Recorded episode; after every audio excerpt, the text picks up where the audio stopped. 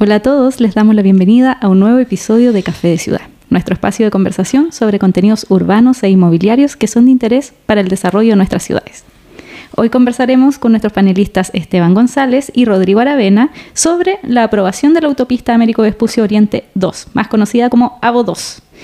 Esta autopista tiene una inversión cercana a 714 millones de dólares y eh, recientemente fue aprobada por el Comité de Ministros que lidera Maisa Rojas, eh, la titular de Medio Ambiente.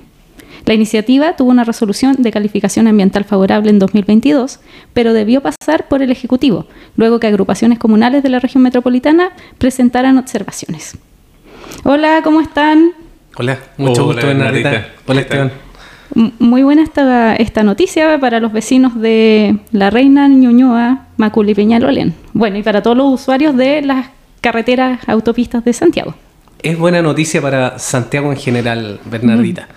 Viene a consolidar el cinturón Américo Vespucio, tanto a nivel de calles urbanas que se está repavimentando, reasfaltando, hacer nuevas vías, nuevas áreas verdes, como también el sistema de autopistas urbanas que va por Américo Vespucio y que este tramo es el único que falta. Por lo tanto, eh, terminar de consolidar una circunvalación y hacerlo efectivamente circunvalación es algo muy necesario y que va a generar un enorme beneficio en términos de circulación. Sí, yo, yo agregaría, Rodrigo, que, que, esta autopista, que son 5,2 kilómetros, que era lo único que faltaban mm. dentro del anillo Américo Vespucio, el, el AVO 1 eran el doble, casi 10, 10 y tantos kilómetros. Pero no solamente conectar la ciudad, sino también enganchar las áreas verdes. Eh, hay un sistema de plazas, de proyectos complementarios a la autopista que yo creo no conocíamos en este tipo de infraestructura, este tipo de concesiones. Es decir, en paralelo a los dos túneles mineros, recordemos que la solución que se adjudicó en la concesión al final fueron dos túneles mineros que van por debajo de la línea 4, es decir, deben ir a menos 40 metros, es decir, vamos, vamos casi... Túnel minero, túnel minero. Realmente son dos túneles mineros y, tiene una concepción urbana tremenda. Es decir, no, no, se, no se ha publicitado mucho, quizás la misma concesionaria prefiere mantener un perfil bajo, pero el impacto urbano que tiene, es que aquí no solamente salen ganando los automovilistas del sector sur de Santiago principalmente, que van a tener un acceso más expedito al, al centro oriente de Santiago, sino que también salen ganando los vecinos de estas cuatro comunas, porque aquí podemos más adelante explayarnos un poquito más en los proyectos, pero son proyectos de escala urbana que difícilmente vemos en la ciudad. Es decir, yo lo que vemos hoy en día es todo el parque del río Mapocho en el sector de Cerro Navia, que es tremenda la inversión pública que está haciendo, eh, pero es una inversión directa. Y por otro lado, vemos que también a través de concesiones se pueden mejorar los estándares urbanos de las comunas de una forma radical, porque el cambio que va a haber acá es radical. Acordémonos que Américo Vespucio, eh, en este sector, La Reina, Nuñoa, eh, Macul y Peñalolén, no existe casi nada de bandejones, es una mediana con unos arbolitos que, que, con la contaminación están a punto de caerse sufriendo en el día a día. Y hoy en día, dado que muchos de los flujos se, se van al subterráneo, eh, nos quedamos con un espacio urbano de un estándar y que le da continuidad a todo el parque que ya se había consolidado con AO 1 por Américo Vespucio. Eh, y desde esa perspectiva creo que es un tremendo aporte a la ciudad. Lo vamos a ver en cuatro años y medio más, que entiendo que es más o menos cuando va a estar eh, la inauguración de la autopista, si todo anda bien. Hoy en día están haciendo, ya hicieron los trabajos arqueológicos, se están haciendo todas las obras para mover las infraestructuras sanitarias, eléctricas que están subterráneas y la construcción debería estar por partir el próximo año y van a ser cuatro años por lo menos de construcción y le va a cambiar la cara radicalmente Américo expuso que la puerta de entrada a estas cuatro comunas. Claro. Mm. ¿Y, tanta, ¿Y por qué estos proyectos generarán tanto ruido entonces entre los vecinos si bien tienen tantos beneficios? Lo que ocurre es que visualmente los proyectos son bastante invasivos la gente prefiere siempre quedarse con el statu quo de lo que conoce, de lo que observa y de lo que vive a diario. Por lo tanto, invitarlo a que apruebe eh, a buenas y a primeras a un proyecto de autopista subterránea que le va a beneficiar el espacio público a nivel del, del, piso 1 es muy difícil, incluso aun cuando se explique con buenas imágenes y buenas ilustraciones. Lo que ocurre es que muchas veces estas autopistas también comienzan con proyectos que no son los que finalmente terminan. Los primeros, yo recuerdo que los primeros esbozos de autopista Américo Vespucio Oriente, que deben ser de hace 8 o 10 años atrás, era una autopista en trinchera, cerrada, muy parecida a la imagen urbana que tenemos de General Velázquez, por ejemplo, mm. a la altura de Quinta Normal, lo cual es totalmente una aberración urbana, lamentablemente.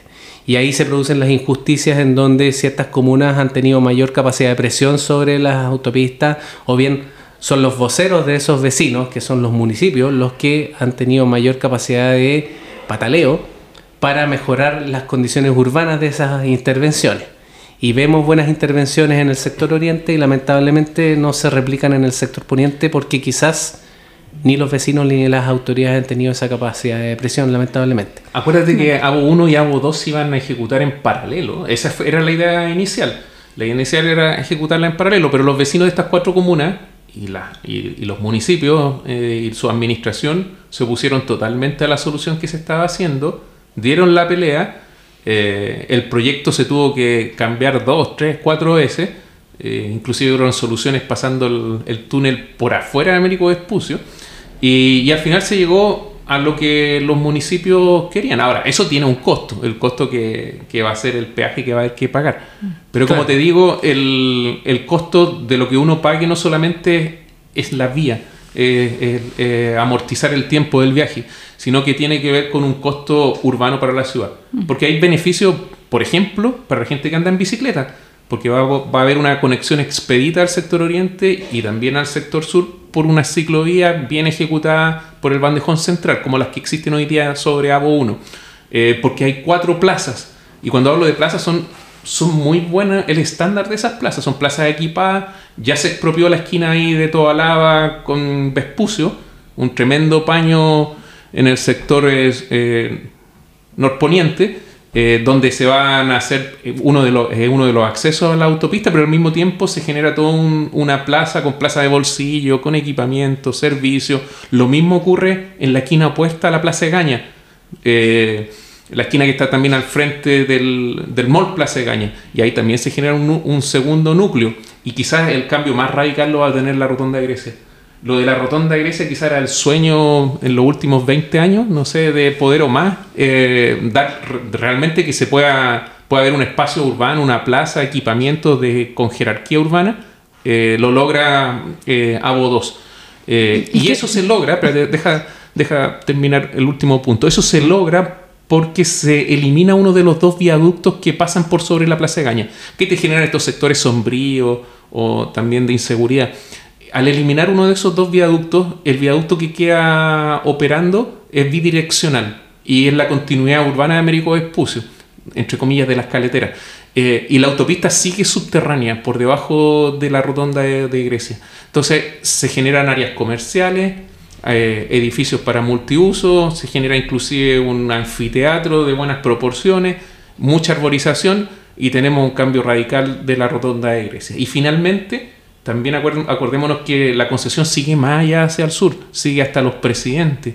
Eh, y al eliminar uno de los viaductos se genera un parque de unas dimensiones también increíbles que logra conectar con todo después el parque que viene más hacia el sur con las canchas que están de los presidentes hacia el sur. Entonces, eh, creo que hay cuatro hitos urbanos más allá de los bandejones centrales, porque están todo el trabajo que se hace en los bandejones centrales, pero aquí hay cuatro grandes hitos urbanos que no lo tenía o dos, por lo cual el impacto urbano en áreas verdes, realmente lo vamos a ver yo creo cuando esté construido. Ahí realmente vamos a poder dimensionar eh, quizás los beneficios urbanos que tiene una autopista, no solamente como digo los beneficios de tiempo de viaje para los usuarios de automóvil, transporte público que viajen por la vía subterránea. Bueno, de alguna forma lo que, lo que va sucediendo es que circular en vehículo por la ciudad es caro y eso se internaliza eh, de dos formas. Uno, o lo pagamos todos, o los dos lo pagan los usuarios. Y en el caso de las concesiones viales urbanas, el beneficio está en que lo pagan los usuarios, no lo pagamos todos. Y por lo tanto, en la medida en que va aumentando esa tarificación, porque está, estaba viendo que la tarifa por kilómetro de Américo Vespucio Oriente es 200 pesos en, en horario valle. la tarifa Valle por kilómetro de Américo Vespucio Norte es, por ejemplo, 120 pesos. Por lo tanto, ese encarecimiento que van teniendo las obras de concesión vial, en la medida en que se van haciendo de una forma más eh, elaborada y desarrollada para la ciudad, lo va internalizando el automovilista. Y me cuelgo de eso para de alguna forma responder a todos los detractores que yo observo muchas veces en estos proyectos de infraestructura vial concesionable, que son defensores de la movilidad sustentable, del transporte público y de la bicicleta pero yo creería que no hay que mirar el problema en base a bandos. Acá no son los automovilistas contra los eh, usuarios del transporte público. Acá el uso y la inversión focalizada del automóvil lo que hace es generar un beneficio sobre la superficie, que es lo que mencionaba Esteban, sobre las ciclovías y sobre el buen uso del transporte público. Mm. Hacia ahí, de, hacia ahí ya debería ir la discusión, en donde el usuario del vehículo mitigue una mejor relación de uso del transporte público. Y esa es la mejor forma de desincentivar el uso del, vehículo, quisiera yo, yo creer, de que el viajar en vehículo no sea un acto, quizás cada vez no sea un acto cotidiano, sino que sea un acto excepcional. A eso apunta, yo creo, el encarecimiento de la infraestructura vial. Y que al final es un win-win, porque ganan ambas partes y mm. por otro lado no, no, ocupáis presupuesto de la nación, porque Así es. El, el, presupuesto lo puedes destinar para obras públicas que quizás que sean menos rentables o que tengan más rentabilidad social y menos rentabilidad privada, y, y se generan obras que quizás habría que esperar 20, 30, 40 años para que sean realidad. Entonces, a través de inversión privada, lo pagan los automovilistas, se generan parques urbanos, se genera mejor conectividad Claro, y el que opte por andar en automóvil tiene que saber que tiene que pagar un poquito más. No, y estas obras nunca, nunca estuvieron en la imagen del planificador.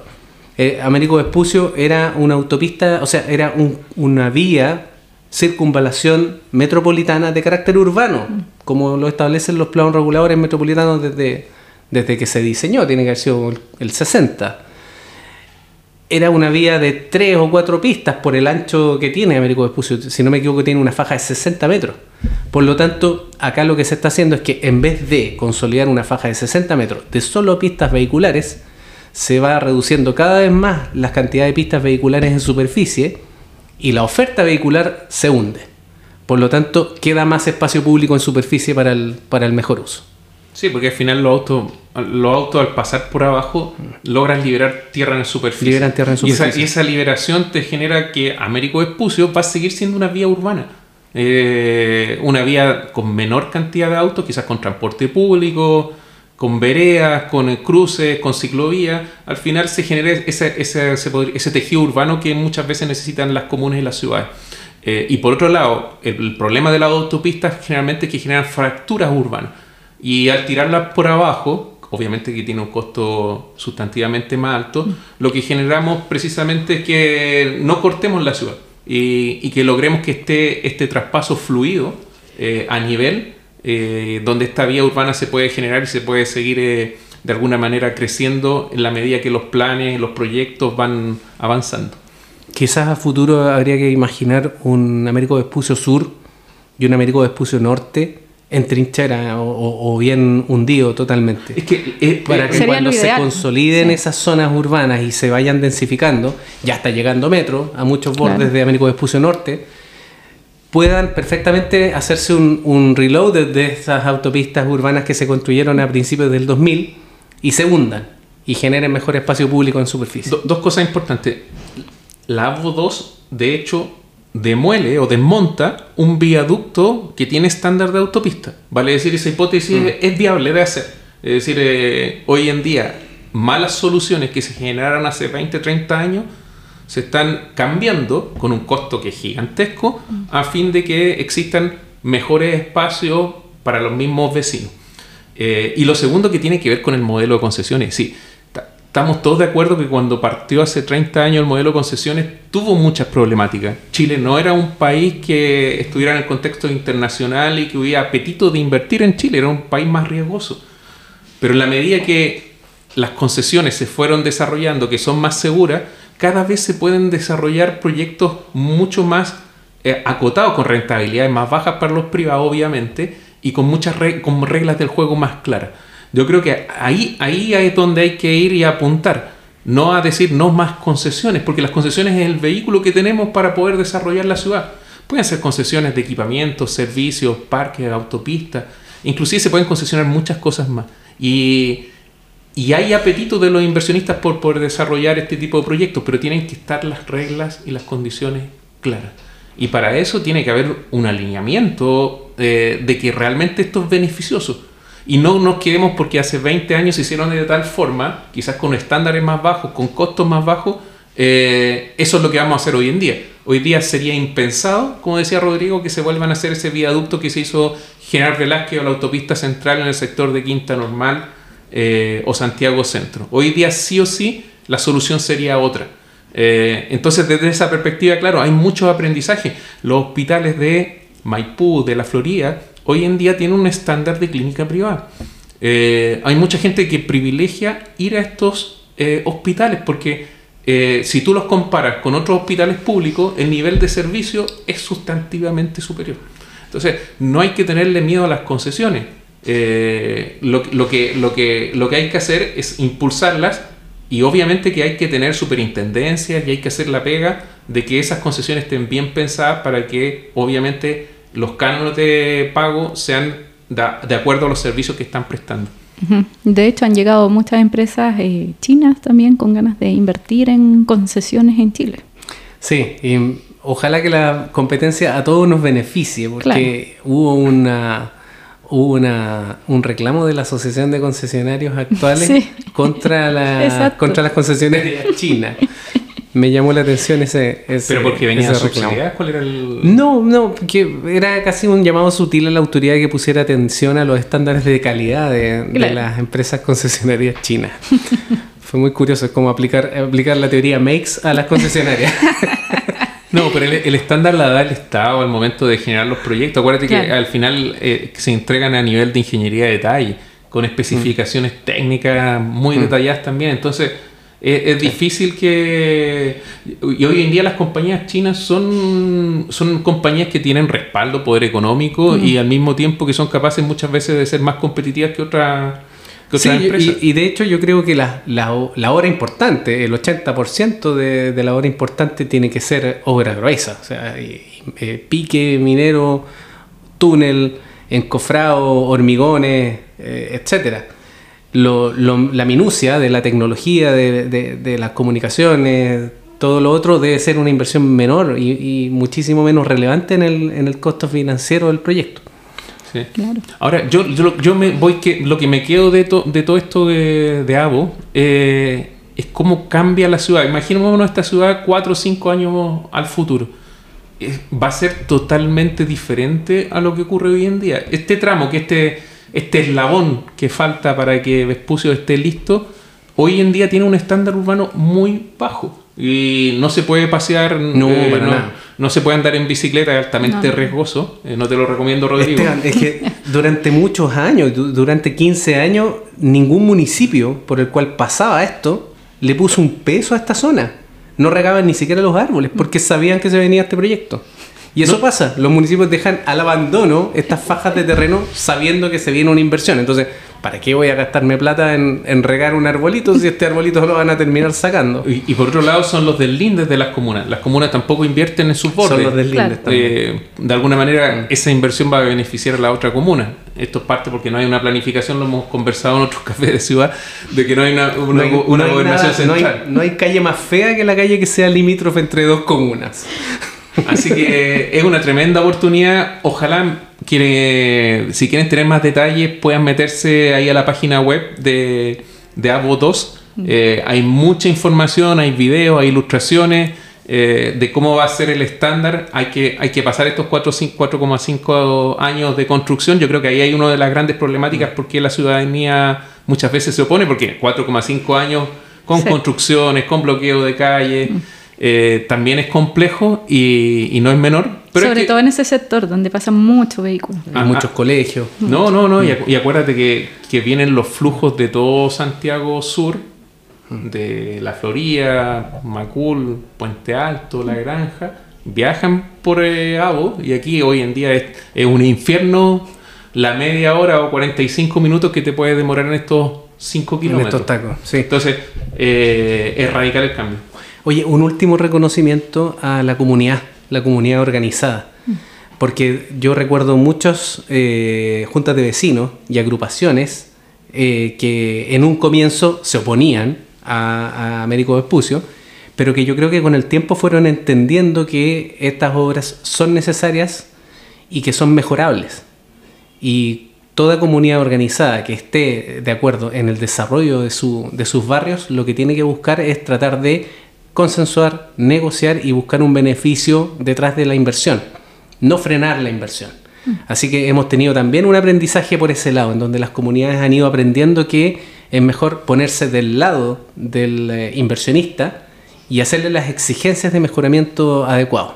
Y así se produce una doble ganancia. Claro, Pero en vez de decir no a ciegas. No, Sí, pero ojo que también hay comunidades que tienen la capacidad de ejercer más presión porque tienen más poder, porque tienen Sí. una influencia directa. Sí. También hay otras comunidades que también se benefician por esta autopista y que son de sectores medios, medios bajos, que tienen que transitar por este sector porque es un- para ir al lugar de trabajo y que no se ven beneficiadas por el costo del TAC. Entonces, eh, sí, hay, siempre hay grupos de influencia, pero también hay que ecualizar eso porque si no, muchas veces quizás unos ganan y otros pierden. Sí, bueno, sobre todo estos que recorren muchos kilómetros, pero también está ese beneficio de que se demora el tiempo distancia, Así es. que te va a demorar mucho menos en llegar a un lugar. Totalmente de acuerdo. Además hay que tomar en consideración que por donde va a estar AVO 2 hay metro también. Es decir, uno tiene la alternativa de viajar en metro, tiene la alternativa, va a tener la alternativa de viajar en ciclovía. O andar en vehículo en superficie y demorarte más. en Claro. superficie. Bueno, van a haber muchas alternativas. Sí, eso es lo bueno. La, la- la ciudad debería disponer de todo, de autopista, de metro, de calles laterales, de vías exclusivas para transporte. Es uno el que debería decidir que, cómo llegar a, a un lugar de destino. Tú siempre eliges Bernie. Es el. Claro. es lo que importa. Claro. Bueno, ya pues, está súper entretenida esta conversación. Eh, ojalá, mira, nosotros no vimos casi nada de Avo 2 en las noticias, solamente esta polémica de que luego los vecinos dijeron que no. Bueno, salió todo aprobado. Eh, Ahora va a empezar a salir, yo creo. Yo creo que sí, y que contar los beneficios también que tienen las autopistas y, y cómo, cómo estos proyectos de concesiones pueden mejorar también la urbanización de un país. Y una invitación a los planes reguladores para que se adapten a estas nuevas condiciones urbanas. Vienen También. parques, plazas. Y, y ojalá que no hayan casitas al lado de esas casas, sino que hayan construcciones Densidad. de densidad equilibrada. sí, Sí, obvio, sí. obvio. Si estamos, hay que rentabilizar esa inversión Como privada. decíamos siempre, eh, más derecho a la ciudad también. Más derecho de la ciudad. Ojalá todos tuvieran un espacio así para vivir. Rodrigo se está riendo. Es que Lo hacemos reír, lo hacemos de, reír. esto de pedir una mejora en las planificaciones urbanas es como una- tirar una botella al mar en, en este país. Es un Alguien la va a llamado, recoger, es un llamado desesperado a actualizar nuestra planificación. Bueno, gracias por la conversación. Eh, bueno, eh, esperemos que, que sí, eh, la gente se anime a conocer más de este tipo de proyectos y que los inversionistas crean en Chile para hacer este tipo de concesiones. Así Ya. es. Que estén muy bien. Bueno, nos vemos en un próximo Chao, Café de. Ciudad. Chao. chao. chao.